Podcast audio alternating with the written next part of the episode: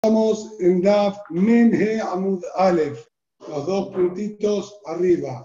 Memhe Amud Aleph, los dos puntitos de arriba, aproximadamente décimo renglón. Dijimos en la Mishnah,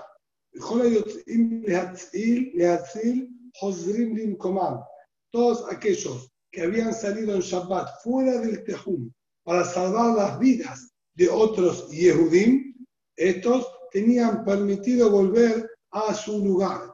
Así como está escrito literal en la Mishnah, da a entender, como dice la Gemara, va a tuba, incluso más, incluso mucho. En el primer caso que trajo la Mishnah, quien salió con permiso para dar testimonio de Eduta Jodes, salió fuera del tejón de su ciudad para atestiguar que vio la luna. Si bien tiene permitido salir del tejón, dijeron, una vez que está afuera, le damos 2.000 amot, a diferencia de aquel que lo sacaron fuera del Tejum o que salió sin querer, que solo tiene arba amot, como este hombre salió de manera permitida, le decimos que el nuevo lugar donde él se encuentra adquirió Shevita y tiene de ahí 2.000 amot. Sin embargo, como se entiende de esta última expresión de la Mishnah, al hablar de quien salió a rescatar y salvar vidas, le permitimos volver a su lugar, incluso que tenga que caminar más de 2.000 amot. Y la misión no dijo, no tenemos al pai mamá, le damos 2.000 amot, como dijo en los casos anteriores. De amar Taresh al pai mamá, en el primer caso, también salió de manera permitida y dijiste solamente 2.000 amot. ¿Por qué estás haciendo diferencia? Ambos salieron con permiso también del Bedín. Betulo y no más de 2.000. Lo que la Mishnah acá está diciendo, que ellos, Josrim vuelven a su lugar, no se refiere que vuelven al mismo lugar donde ellos se encontraban al comienzo del Shabbat, sino que ellos vuelven al mismo estado en el que se encontraban. Ellos pueden moverse 2000 amot con las armas incluso que habían tomado en su mano, dado el caso el que ellos salieron a salvar personas y salieron con armas para proteger y salvar la vida de otros judíos, pueden volver al lugar donde ellos tengan permitido, que en este caso serían máximo 2.000 amotes del lugar donde se encuentran, incluso con sus armas como las tenían originalmente, y no les exigimos, ustedes ya salvaron, dejen sus armas acá y vuelvan ahora caminando sin ellas. Esto sería la respuesta que dio Rab Yehuda en nombre de Rab. Sin embargo, la Gemara plantea algo que es más radical y dice, Umay Kushia, no entiendo en absoluto la pregunta inicial que hicieron. Vos comparás quien salió a dar testimonio de Rosh con aquel que salió a salvar vidas. Dilma, de Atzil Shale. Quizá al salvar vidas o salir para salvar vidas, tiene una alhaja distinta y permitieron ahí libremente que se mueva. Haré la producción de Alpay Mamá, de la opinión de Jajamim es Isur de Rabbanán solamente, podemos entender perfectamente en esta situación le permitieron libremente.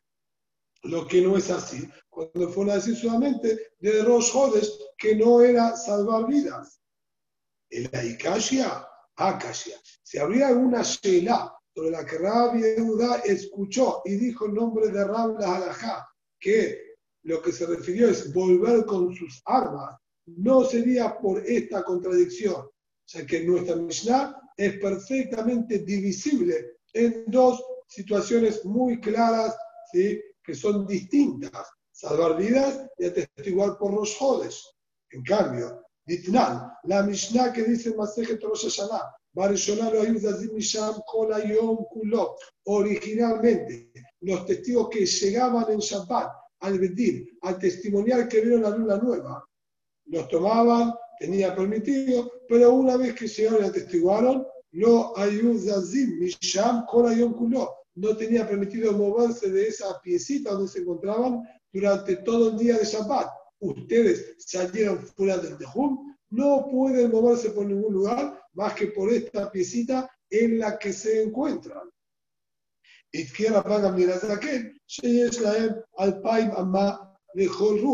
Ahí, pagan bien impuso una nueva tacaná, habilitando a que se pueda mover dos miramos para cada lado, desde esa piecita en la que se encontraban, para hacerles la situación y el estado de ellos un poquitito más cómodo bien, y ameno para ellos, para que no dejen las personas de venir a dar testimonio, ya que al tener que mantenerse luego encerrados en el mismo lugar, Hashash van bien que quizás la gente deje de venir.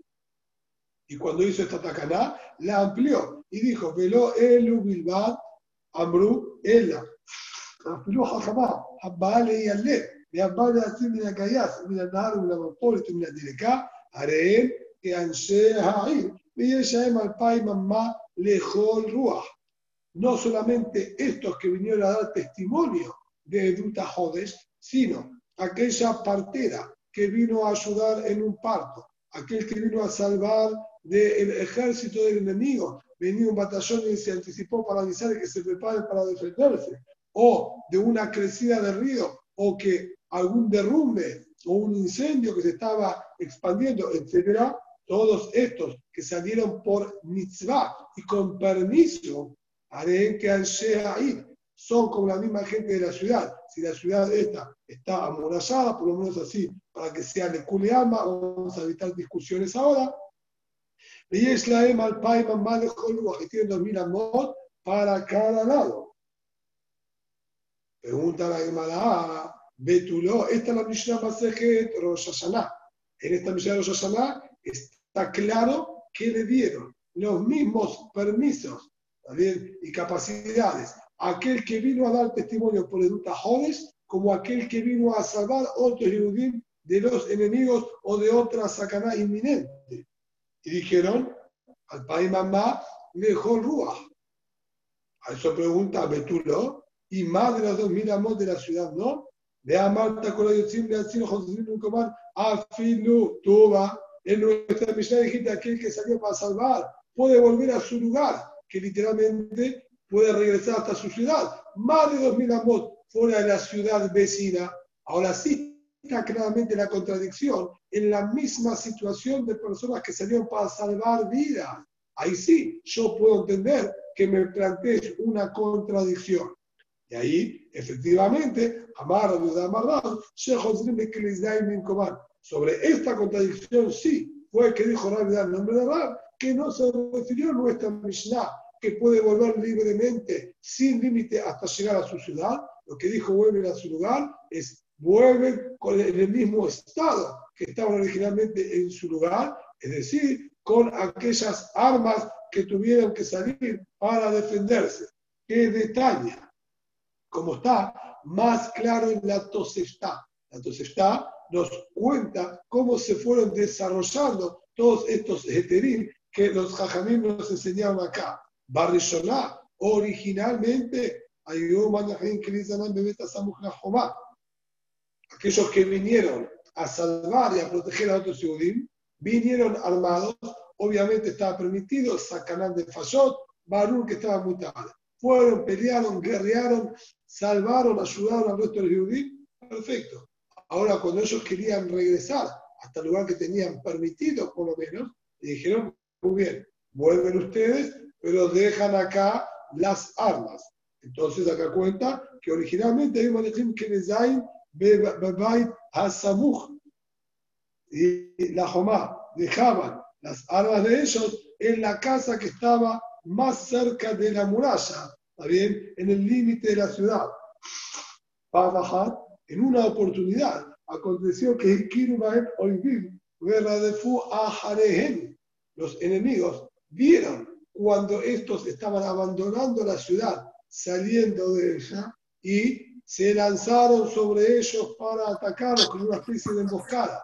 Y y todo el que entraron inmediatamente a buscar sus armas que se encontraban en esta pequeña casita que estaba ahí al lado de la muralla, pero era muy pequeña y todos entraron rápidamente y con desesperación para poder hacerse de las armas para protegerse. Los enemigos entraron inmediatamente tras ellos.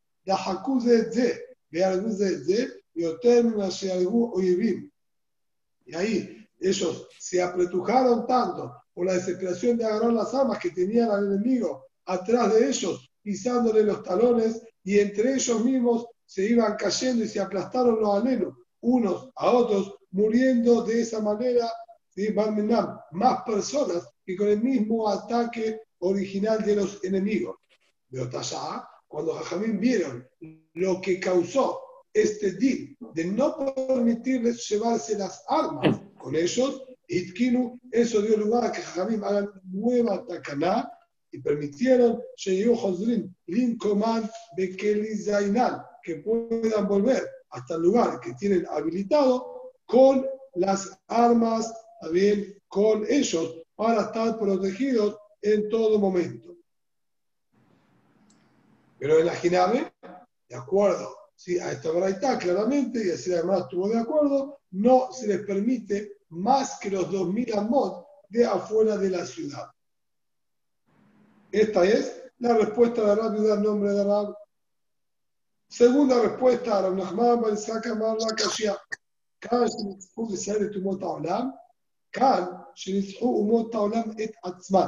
Dice Jamim, hay diferencia.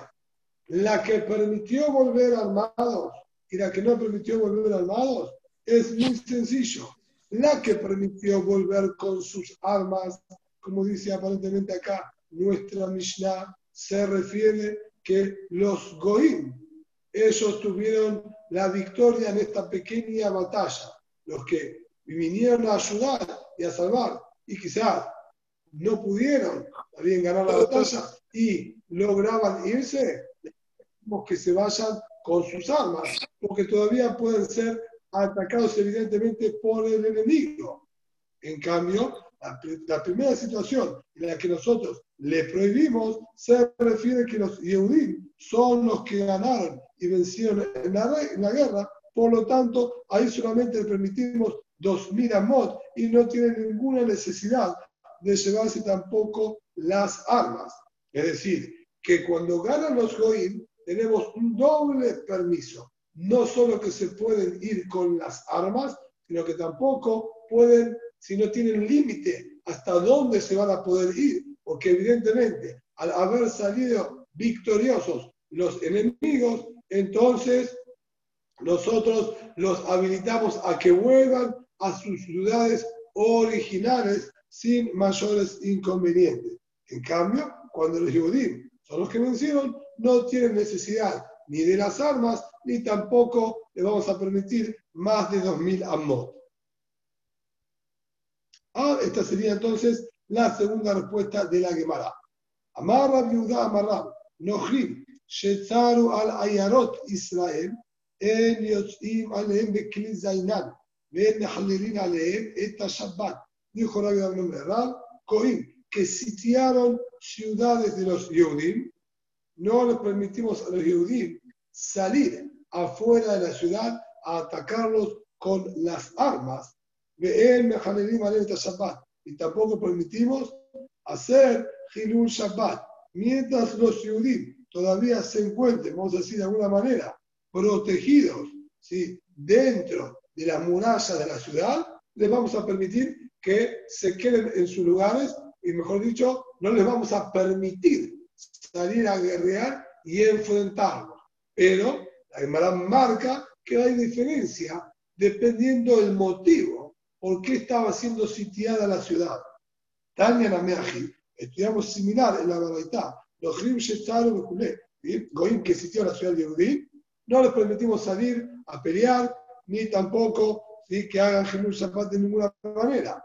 Va de Mamurim, la Tosefta es un poco más explícita y dice, ¿cuándo? Que llevaba al esquema amor. Si lo que están buscando los Goim es solamente dinero, no la conquista de la ciudad, sino solamente un ataque para llevarse dinero, bien y pertenencias, ahí nosotros decimos, no se considera situación de sacanat en el ya que de nosotros, bien, ver que ellos están logrando penetrar, nos rendimos y le permitimos que se lleven las cosas. No están buscando la conquista de la ciudad, ni llevarse personas cautivas, ni matar a nadie. Solamente quieren llevarse los, los patrimonios de las personas. A Balbao les tiene falló, pero si acá lo que se está buscando es matar a los judíos para adueñarse de la ciudad o cosas similares, y Ahí pueden salir a enfrentarlos con las armas, después hacer Jerus Shabbat, porque eso sería claramente una situación de sacanat de Nefashot.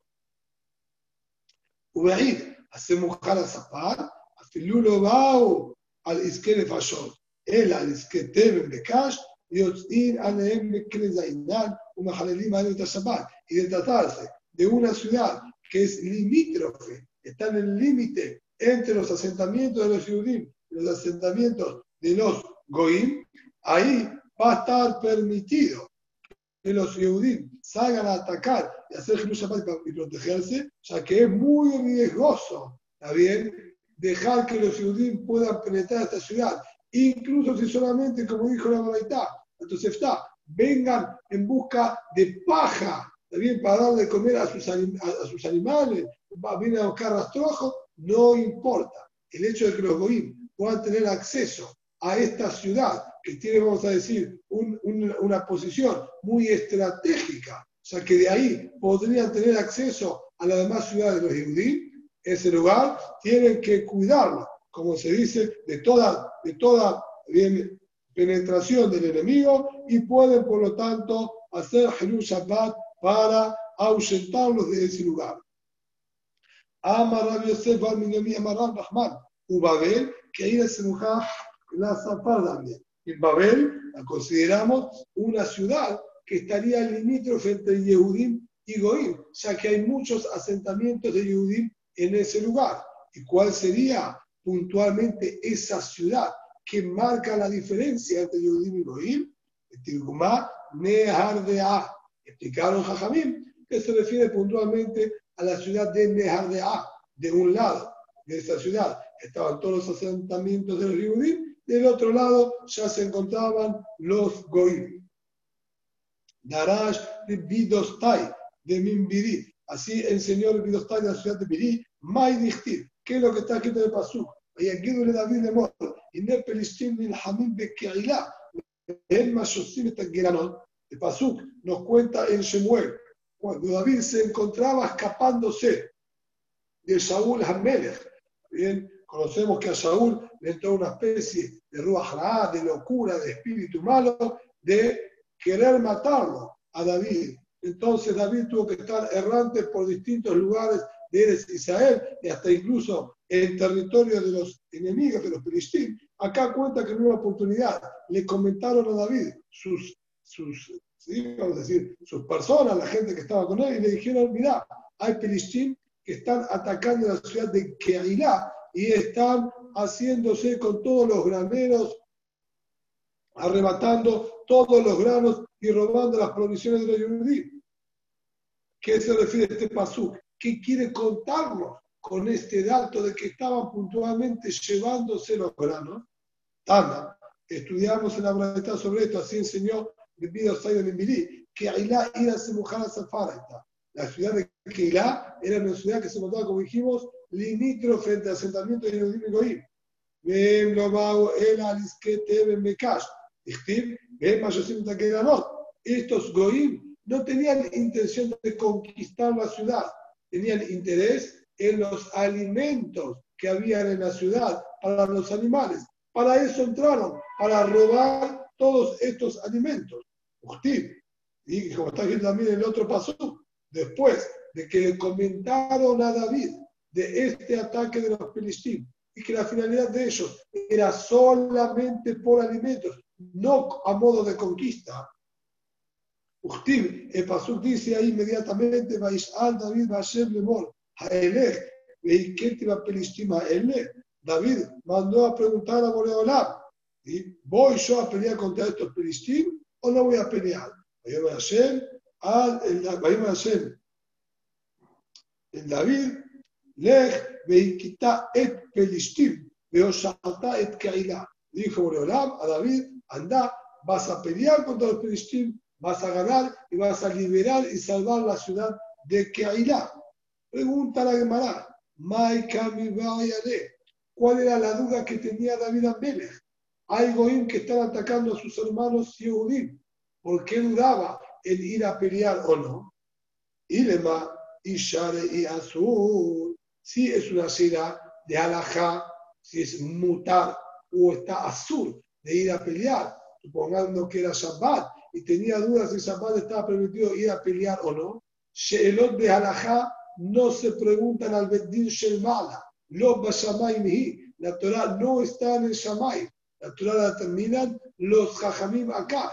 Y ya tenía acá. Al Beddin Shemuel el Bedín que había formado y conformado Shemuel Hanaví estaba activo. Tendría que mandar la pregunta al Bedín que le diga si Halajá es mutal o azul.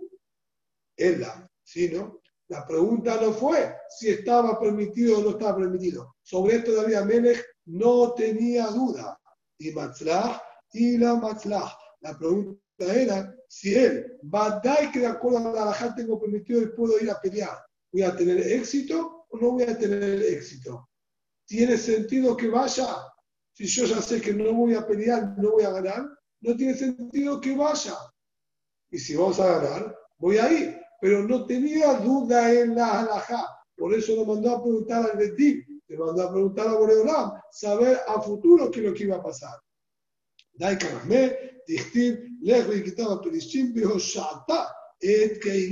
¿De dónde sabemos que esta fue la pregunta? Que en el Pasuk. El Pasuk dice que le contestaron, anda, vas a pelear y vas a salvarlos. Si solamente la pregunta era si podía ir o no, entonces tendría que haberle respondido, anda y pelear. ¿Por qué agregaron y vas a poder salvarlos? Porque dentro de la pregunta de David estaba si los iba a salvar o no. No el hecho de poder ir a pelear. El pelear ya sabía que estaba permitido. Se imagina entonces que esta era la pregunta que tenía y que Mehmet no había duda que está permitido por la alajá que acaba de enseñarnos Rab Yudá, en nombre de Rab, que si es una ciudad, como dijimos, de, un, ubicación tan estratégica como esta, está permitido ir a pelear, no hay duda se puede hacer incluso Hinul Shabbat. Ahora, continuamos con una nueva Mishnah que analiza también situaciones de personas que se encuentran fuera del Tehum. Y nos dice un caso nuevo. Maltriti,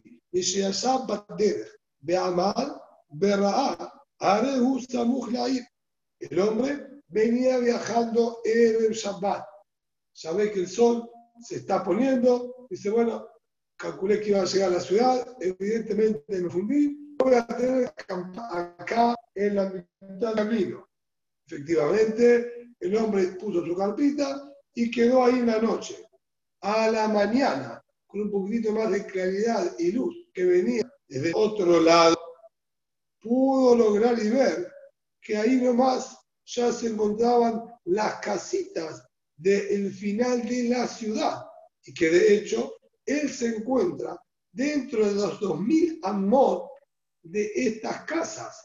Y Mimela está dentro del tejum de la ciudad. Solo que ayer, ya en el atardecer, con poca luz y el sol que le daba del otro lado, no tenía tan buena visibilidad y no se pudo dar cuenta de él. Entonces, ¿tenía permitido ahora a este hombre entrar a la ciudad en Shabbat? Está bien, no va a poder transportar las cosas, esto está claro. Cargar no puede cargar, pero por lo menos puede acercarse hasta la ciudad para hacer desfilar u otras necesidades más que él tenga que hacer.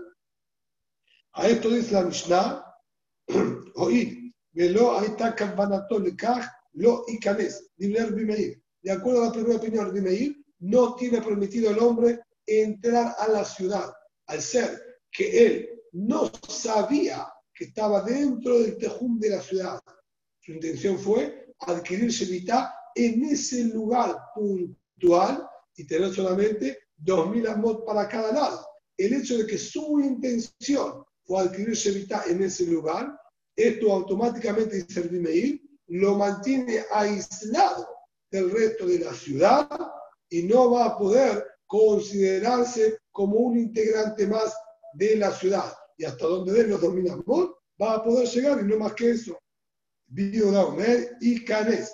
Por la parte, el se puede entrar sin problema. En la práctica, él está dentro del tejún de la ciudad. Primera, él es uno más de la ciudad, por más que no sepa. Amar viuda, más allá de tengo realidad y ser viuda. Pasó una oportunidad así con Bitarfón, que él no sabía que la ciudad estaba ahí cerquita, y en Shabbat, cuando se dio cuenta, entró a la ciudad. Así que no tengo lo que discutir, yo tengo realidad de Pitafón que en la práctica él se comportó de esta manera. Ariel. Sí. Sí, pero si los 2000 amot van a entrar dentro de los 2000 amot de la ciudad, ¿no le va a ser suficiente para entrar? Para estar mublá. Él tiene 2000 amot y entran dentro de los 2000 amot de la ciudad. Eso, eso, de acuerdo a Rabbi Meir, siempre y cuando que vos, al comenzar el Shabbat, sabías de eso. Ah, Solo cuando vos sabés, entonces ahí yo puedo unirlo. Pero de no saber, y vos crees que estás aislado, entonces, de acuerdo a Rabbi Meir, es, sí, como se dice, rancho aparte, literalmente. Muy bien. La Gemara nos amplía a penitas un poquitito más este maase con el bitalfón y dice, Tania, Amar Yudá maase con el bitalfón, Shayame Alej Así pasó con todo el Yudá maase con el bitalfón, venía viajando por el camino de Hashalo, estaba oscureciéndose, se hacía Shabbat, Belal, tuvo que pernoctar fuera de la ciudad. De Shahri, a la mañana, Metzaur Roebakar, un par de pastores de la zona estaban dando vuelta por ahí, lo encontraron y hasta lo reconocieron que se trataba del Peter Fon. Ambrulo, y dijeron, Repi, haré una faneja. ¿Y Canés? ¿Qué hace acá en la carpita acá afuera? La ciudad está acá nomás, enseguida.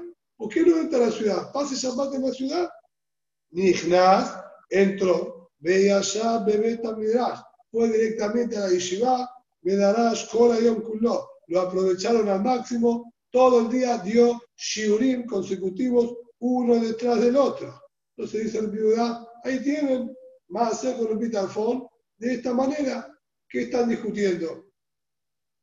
Dice la Gemara, Amrulo, Amarlo, también aquí va, distintas Girsaot, Misham Reaya.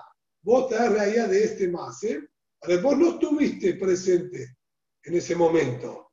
Vos te están contando lo que pasó. ¿Quién te dijo que el Bitalfón no sabía que estaba cerca de la ciudad? Y ya cuando paró a dormir ahí, tenía que por sí dejar sus cosas, por más que estaba dentro del tejú de la ciudad, el Shabbat no puede seguir avanzando con sus cosas. Él decidió acampar ahí y sabía que la ciudad estaba cerca. ¿Quién dijo que no sabía? Él sabía y lo hizo con intención de ser él parte ya de la ciudad. O Betamidrash, o quien te dijo que el Betamidrash, como era común que la hermana trae, que se encontraba en las afueras de la ciudad, ¿quién dijo que el Betamidrash no se contaba dentro de los 2000 amot de donde él acampó y se pasó todo el día en el Betamidrash? Y si es así, no salió del Tejum, de su lugar original donde había acampado. ¿Vos tenés precisión sobre estos datos? No los tenés. ¿No los tenés? Entonces no podés traer allá de ese macé que pasó con Vitalfón.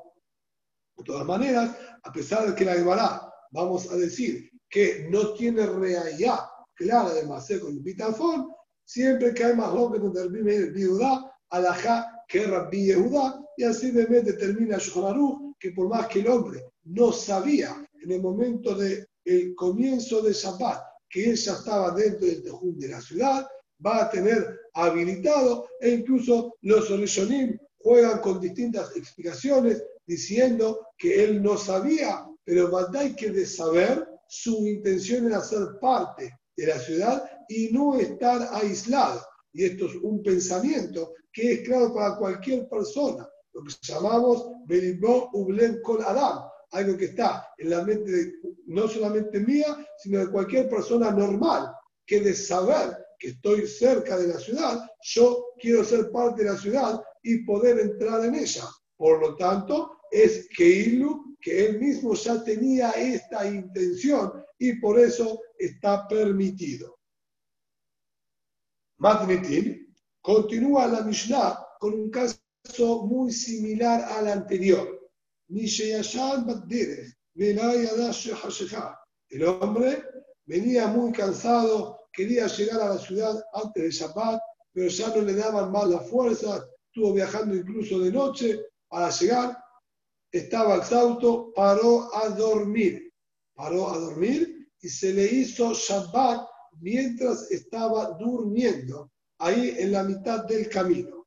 Entonces, normalmente ya estudiamos una persona que acampa en la mitad del camino, en el día de Shabbat, este es su lugar de vivienda y tiene 2.000 amot a la redonda. Solo aquel que lo sacamos de su tejú es que queda limitado a 4 amot. Como estudiamos anteriormente, el goy que lo sacó, el hombre que salió distraído, etc. Ahora bien, este hombre se encuentra en una situación muy particular. Él, exhausto, se acostó a descansar, quedó dormido y se hizo de noche. Quiere decir que en el momento en el que debería adquirir Shemitah, el hombre no estaba en absoluto consciente y se encontraba en otro mundo, soñando con los angelitos. Esto le sirve para adquirir Shemitah en el lugar y tiene dos mil amos desde aquel lugar donde se quedó dormido o no. Y esto al Paima mal lejol luach nivel Bioharam Benuri. De acuerdo a Bioharam Benuri, este se llama su lugar de asentamiento y tiene dos mil amot a la redonda para poder moverse. Jajamim hombre, él no es arba amot. De acuerdo a Jajamim, este hombre tiene solamente arba amot. No se llama que adquirió Shemitah en ningún lugar, no era consciente, por lo tanto, es como aquella persona que la tomaron y la pusieron ahora en Shabbat en un lugar este hombre ahora se despierta y se encuentra que está en Shabbat en este lugar, muy bien, es como que lo tomaron y lo colocaron acá. Tiene solamente cuatro amot para moverse. Bieliezer Omer, en Este es el Bieliezer que vimos en el shiur del día de ayer. Bieliezer coincide con Jajamim, que solo tiene Arbamot, pero estos Arbamot no son ¿sí? posible elegirlos sino se encuentra en el centro del Amor, tiene dos amor para cada lado solamente. En cambio, el Biudá le es de Ruach y en el Biudá dice, él tiene cuatro amor, elige para qué lado va a poder ir. Un modelo Biudá, pero eso sí, no tenés desde tu lugar cuatro amor hacia la derecha y también cuatro amotas a la izquierda. El viuda está de acuerdo, como dice acá, sin no. Si él eligió, voy a ir cuatro amotas a la derecha, él dejó las dorbo, ya no puede retractarse y no puede ir cuatro amotas a la izquierda. Puede regresar los cuatro amot que se dejó hacia la derecha y volver al punto inicial. Ya no puede ir hacia la izquierda porque solamente tiene cuatro amot de movimiento tenés sí al principio la posibilidad de elegir cuál de todos los lados vas a tomar, pero una vez que elegiste, ese quedó como tu propio tejum para todo el Shabbat. Ayushenai, Mixat Amotam Sheze, Betoch Amotam Sheze, eran dos personas las que viajando decidieron quedarse a dormir porque ya no tenían más fuerzas se despertaron, tienen solamente Arbamot cada uno. Si tenemos que estaban distanciados uno del otro cuatro Amot, entonces tenemos acá estos cuatro Amot un centro en común entre los dos. De encontrarse a seis Amot de distancia uno con el otro, entonces tenemos uno se adelanta cuatro, el otro adelanta cuatro, va a tener dos Amot en el centro que se les van a cruzar y superponer teniéndolos en común. Sobre esto dice, ¿sí? había, vamos a decir, dos amot de uno que se superponían con dos de sus compañeros, por lo menos van a poder comer conjuntamente, cada uno traiga su viandita y pueden comer los dos conjuntamente. Pero, a pesar de que pueden comer juntos,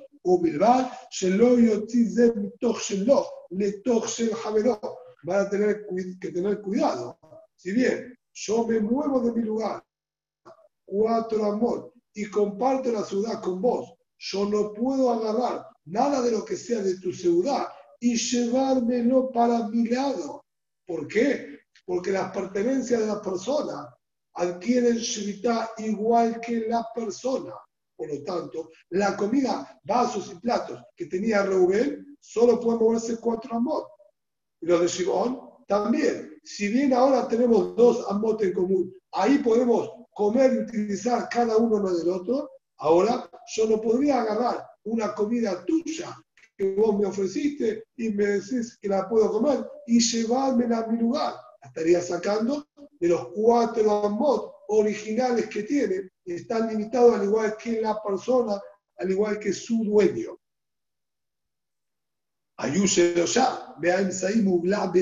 de ser tres personas encontrándose, vamos a decir, a cuatro amot, ¿sí? o a seis amot, cada uno del otro, entonces, y el del medio tiene lugar en común con cada uno de los que están en sus extremos, como serán los dos ejemplos que dijimos, a cuatro o seis amos de distancia entre ellos, entonces, un mutar en Mael, de él mutar El del centro puede comer con uno y puede comer también con el otro. Para que pueda comer con los dos, evidentemente no vamos a poder decir que había seis o cuatro amos solamente de distancia, ya que dijimos, una vez que él elige para un lado, no podría ir para el otro. Tendríamos que poner que se encuentra él, por ejemplo, a dos amot de uno a la derecha y a cuatro amot, por ejemplo, del otro a la izquierda. Entonces, este del medio podría comer con uno y podría, perdón, tres amot de un lado y tres amot del otro lado. Entonces, él puede moverse una más hacia la derecha, el otro se acerca también y puede comer con él, y lo mismo hacia el otro lado. Él se puede alejar hacia el otro lado y comer con su compañero. Pero los dos que están en los extremos, Asurim Ze 4, 3, 3, 6. No, en el ejemplo que dije, no estaría bien el número. Esto es por no haber pensado antes del Shiur, ¿sí? exactamente las medidas. De acuerdo a las medidas que dije, también los de los extremos se podrían juntar para comer. Tenemos que decir sí entonces que hay cuatro amot, como dije originalmente, cuatro amot entre uno y otro. Entonces, el de la derecha sí puede acercarse al medio a comer, tiene cuatro amot. El de la izquierda también puede acercarse hacia el del medio para comer. En cambio, los dos de los costados no tienen lugar en común, ya que este se mueve cuatro, el otro se mueve cuatro, quedarían ¿sí? uno al lado del otro, pero no podría ninguno en absoluto tocar absolutamente nada de lo de su compañero. Solo el del medio va a tener habilitado para comer con los dos.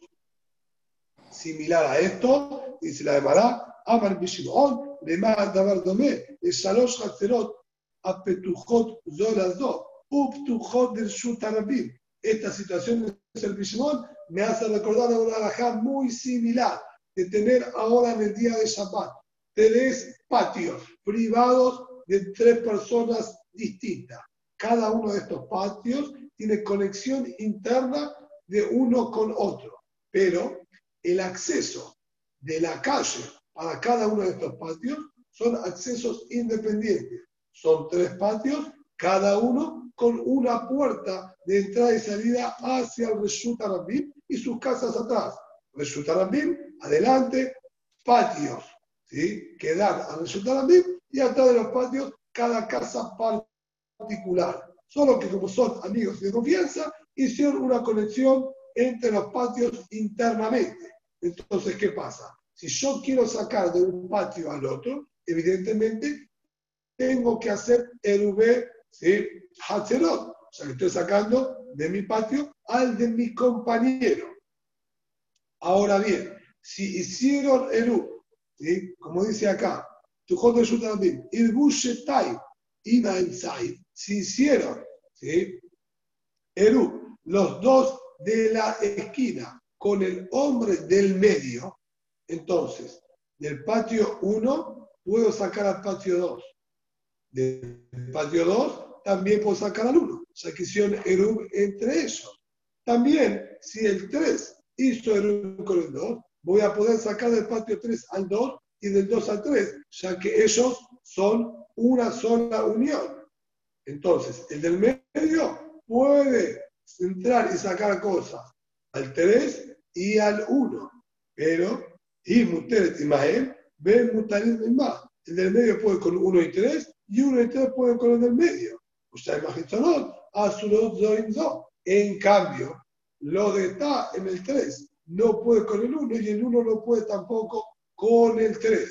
Esta misma situación ¿sí? es la que estamos viviendo acá con el Ubente Ajumim, el del medio. Tiene habilitado con los dos y los dos del extremo tienen prohibido entre ellos, pero sí tiene permitido con el del medio.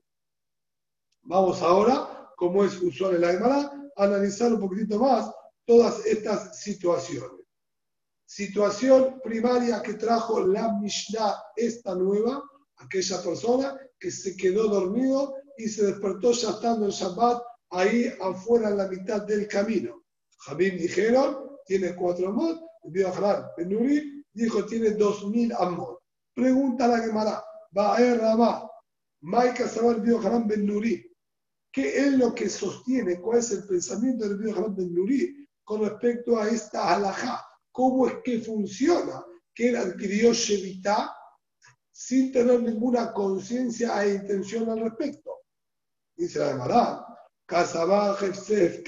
Konim Shevita. De acuerdo al Ben Benuri, también objetos que no tienen dueños adquieren Shevita.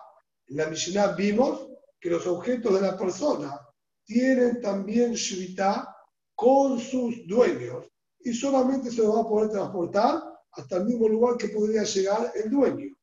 Ahí nosotros podemos comprender la alajá, ya que yo soy el dueño de ellos yo elijo y decido dónde voy a tener mis pertenencias.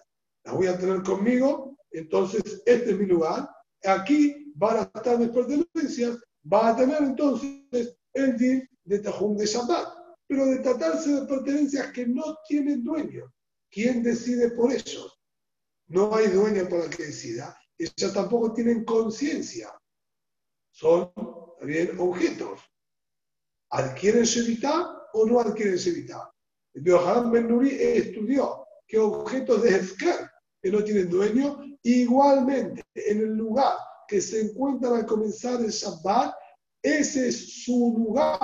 Adquirieron Shevitá como que si fuesen conscientes, yo tengo decidido, acá va a ser mi lugar, y por lo tanto se nos puede mover 2000 amot para cada lado, a pesar de que no hay una mente que tome ninguna decisión.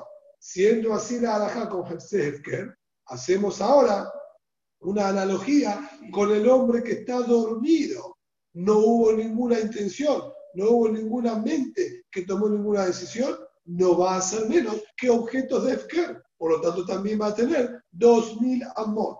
Esto es lo que dice la Emara. Kazabar, Hefker konim shevita, ubedinu, deliflug bekelim. Siento que básicamente el punto de discusión sería este. Entonces, el mahloket central no debería tratarse en una persona que se quedó dormida. Debería la Mishnah haber traído la situación central, objeto de Efker. ¿Cuánto se los puede mover? ¿Hasta qué lugar? Vamos a decir que estamos hablando en Yom Tov, que no hay Isur de Otzá de Shabbat, pero sí hay Isur de salir del Tejú. ¿Cuánto tengo yo ¿sí? permitido moverlos? Entonces, ahí tendrían que haber discutido, sea que la discusión central es en objetos de Efker. Y estoy comparando yo ahora a la persona dormida con objetos de Efker. Dice, imaginarme, Ubedinu, y también lo correcto y lo lógico hubiese dicho, hubiese sido que traigan la discusión en objetos. Ubedinu, que discutan en objetos. Nada que no se lleva a dar. Y lo que la Mishnah intencionalmente situó la discusión en una persona que se quedó dormida, odiaja cojan de Rabbanán, para enseñarte la fuerza de los jajamín que le discuten al Beohan Benuri. De Afaga de Kalememar, oír de canal y te dice, incluso una persona que de estar despierta hay conciencia y batalla adquiere Shevita, igualmente, ahora que está dormido, hago de cuenta como que es un objeto y no adquiere Shevita. De no. Es decir, yo podría, hay lugar a marcar diferencia. Un objeto, te voy a decir, no adquiere Shevita, porque nunca el objeto puede tomar decisión de adquirir Shevita.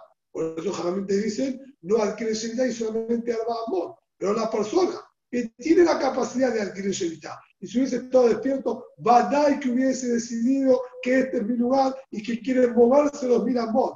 Entonces, a que esté dormido, te voy a decir, está dormido, pero Badai que su subconsciente, bien? Y su intención es adquirir Shevita para tener los mil amor. Entonces, hubiésemos dicho que sí, viene nos enseña Davka en una persona para que veamos la fuerza de la opinión de los jajamín, que incluso un ser humano, si estaba dormido, no adquiere Shevita.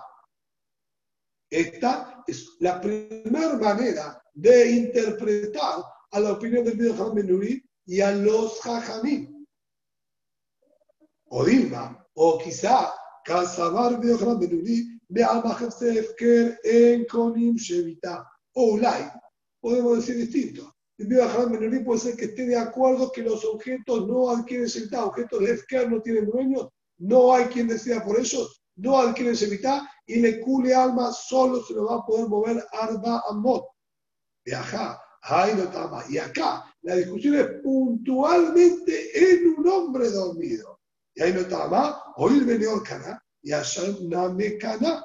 Le voy a decir, solo el Benjamín habilitan un hombre dormido. O sea que de estar despierto, él tiene conciencia y Bandai que hubiese determinado que este sea el lugar para tener los mil también dormido lo habilitó, pero solo un ser humano, sea que en el ser humano hay pensamiento. Y a pesar de que aquí se había quedado dormido, nosotros decimos, como dijimos antes, que su pensamiento, que se sobreentiende estaría también activo y habilitaría. Entonces, ¿cuál de los dos es la interpretación correcta en Biohanan Ben Nuri? Amar Rabbi Yosef Tashema, Geshamim Shiardu Belevion Tom. dice algo realmente fascinante. Lluvias que cayeron en Erev Yom. Entonces, tengo ya el agua acá en el pozo, bien, que estaba preparado para tal fin, y esta es Malpaima Male Ruach. En Yom estas aguas las voy a poder transportar 2.000 amot para cualquier lado, por más que están fuera de la ciudad y no son parte de la ciudad, pero adquirieron Shevita en este pozo, porque cayeron antes de Shabbat, antes de Yom Tov, entonces adquirieron Shevita en este lugar, tengo 2.000 amot para cada lado. Ve Yom haré que raglé colada de haber llovido en Yom mismo, entonces ahí no adquirieron Shemitah en ningún lugar, porque de hecho no estaban tampoco en ningún lugar al comenzar el Shabbat y tiene completamente libre que se pueda mover para cualquier lado. El hombre que lo levantó, él lo adquirió y lo va a poder llevar hasta donde él mismo pueda ir no va arrastrado a ninguna persona ni a ningún lugar, porque no estaba al comenzar el Shabbat tampoco en ningún lugar. Así dice la Baraita. Viene a Yosef y dice, analicemos que está escrito acá. Y con Si nosotros decimos que el Biohram entiende que objetos inertes y sin dueños adquieren Shevita también y tiene dos mil amot para cada lado. Amaner Biohrami. Puedo explicar que el autor de esta baraita, que habló de la lluvia que cayó antes de Yom que le damos dos mil amot, se ha Biohram Benurit el agua también es un mineral y es inerte y no tiene conciencia y no tenía dueño. Es agua que llovió y cayó en un pozo. Si no tiene dueño, ¿quién decidió por este agua? Nadie. Es Hefker. Y igualmente dijo que tiene dos mil amos para cada lado. Vemos entonces que los objetos de Hefker o cosas de Hefker adquieren Shevitá. Entonces, si existe un Río Benuri que piensa esto, tengo entonces a quien adjudicar esta está. En la llamada de Efker con Shevita. Pero si vos decís que los objetos de Efker, incluso para Biohan Menuri no adquieren Shevita. Amani, ¿quién es el autor de esta baraita? La Biohan. La Ramadán, el Biohan Menuri de Ninguno permitió objetos de Efker que adquieran Shevita. Entonces, la baraita sería como nadie. A la fuerza, hay un Taná que sostiene así, y este Rabbi que nosotros vemos en nuestra Mishnah, una sebará muy, pero muy parecida. Así es como quiso reducir Rabbi Yosef la opinión del Rabbi Benuri. Yativ, Abaye, la Lea Estaba sentado Abaye estudiando y dijo este análisis que escuchó de su maestro Rabbi Yosef. Amar a Ram Safran Abaye, dijo Ram Safran Abaye, no me parece que es una realidad muy clara. Se puede objetar, porque Ulay eran nubes que estaban ya cerca de la ciudad, antes de Yom Tov. Y la gente de la ciudad ya había pensado en estas aguas de la lluvia para ellos mismos. Entonces adquirieron Shevitá por el pensamiento de la gente de la ciudad que ya la tomaba en cuenta y pensaron que ahí donde caigan van a tenerlas para ellos. Amarle le dijo, la sacata, no pienses una cosa así, esta propuesta tuya, si bien como vamos a ver, existe algo así que una persona pueda pensar sobre esos objetos de Esquer o no, acá Bandai que no podemos interpretar de esta manera, le dijo. ¿Por qué? Ditran, tenemos otra Mishnah que está en Masejet Betzah, que nos enseña, Bor Shel Yahid, que Ragle Yahid, un pozo particular de una persona para contener agua.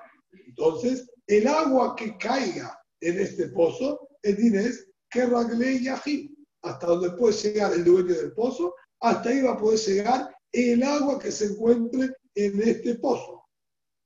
Obviamente, ¿sí? Vamos a aplicar de la manera más sencilla, el agua estaba ahí ya de antes de Shabbat de antes de Yom Tov. ahí, que ragle o ahí.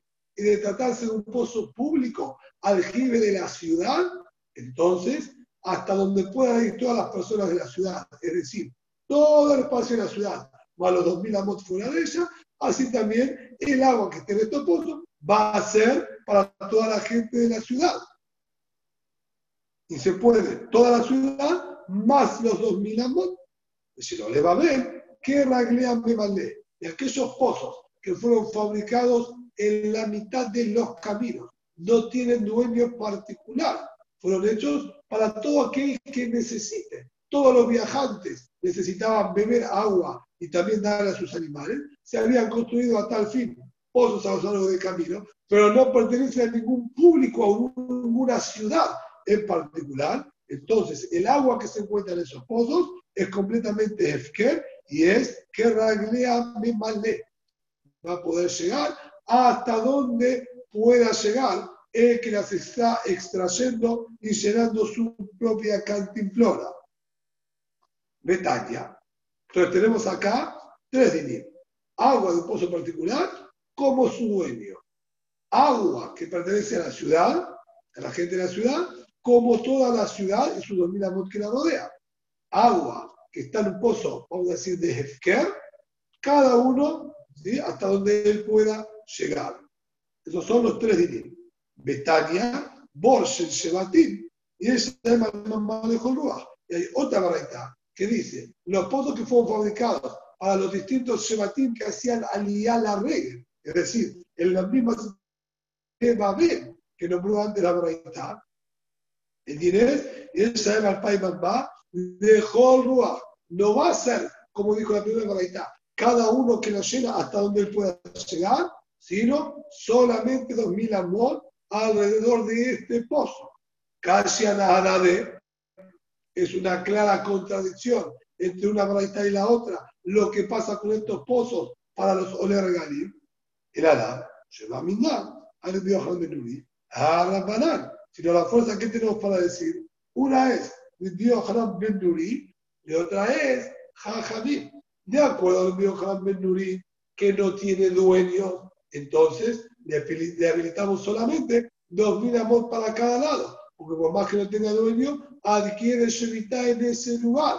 Adquiere Shevitá en ese lugar porque ahí se encontraba a comenzar el zapato de Yom tiene dos mil amot para cada lado. No más que eso. En cambio, la primera baraita, vamos de acuerdo a Jajamín. De acuerdo a Jajamín, las cosas de Efker no adquieren Shevitá, no tiene dueño. El hombre que las agarra va a poder ¿sí? llevarlas hasta donde él mismo pueda llegar. Dice la Gemara que hasta le cambié de Rabbi Yosef. Cuando llegó a Valle, delante de Rabbi Yosef, le contó a Malajika Safra, Bajía Adrele. Mira, tuve un intercambio de opiniones con Al-Safra, le conté lo que nos había dicho, la realidad que usted trajo de, de la lluvia, de los pozos, etcétera. Y él me, me objetó que no es realidad. Ulay la nube estaba cerca de la ciudad, y ellos ya pensaron, yo le dije que no es realidad, por la misión más que pensar. Le contó todo lo que pasó. Mal, le dijo a Yosef, me amá y no te malé mi gufa, porque no trajiste realidad. De la misma, ¿sí? Beraitá. Y saca si él va a interpretar que esa braita que habló de las lluvias, lluvias que cayeron antes de Yom Tov, dijimos ahí está bajito, tiene 2000 amot para cada lado. Le tendrías que haber preguntado, en esa misma baraita, ay, y ella es el país de a que la Si es como vos decís que se refiere que la gente de la ciudad ya la había tomado en cuenta y ya la consideraba para ellos, no tendría que haber dicho 2.000 amot para cada lado, tendría que haber dicho que tiene habilitado que Ragré ir hasta donde pueda toda la gente de la ciudad, hasta ahí va a estar permitido, porque adquirió Shemitah en poder de ellos, si es que el pensamiento de ellos vale. No dos mil amot, sino que Raglan ir como dijo Befurash en la otra braita, que es ese shiur de lo que es un pozo que pertenece a la gente de la ciudad. Por lo tanto, de ahí mismo tenemos realidad que no se refiere a esa situación. Y no estaba la gente de la ciudad ya pensando en aquellas aguas. A Mármol, vamos a terminar de entender este último din que trajo acá, la verdad.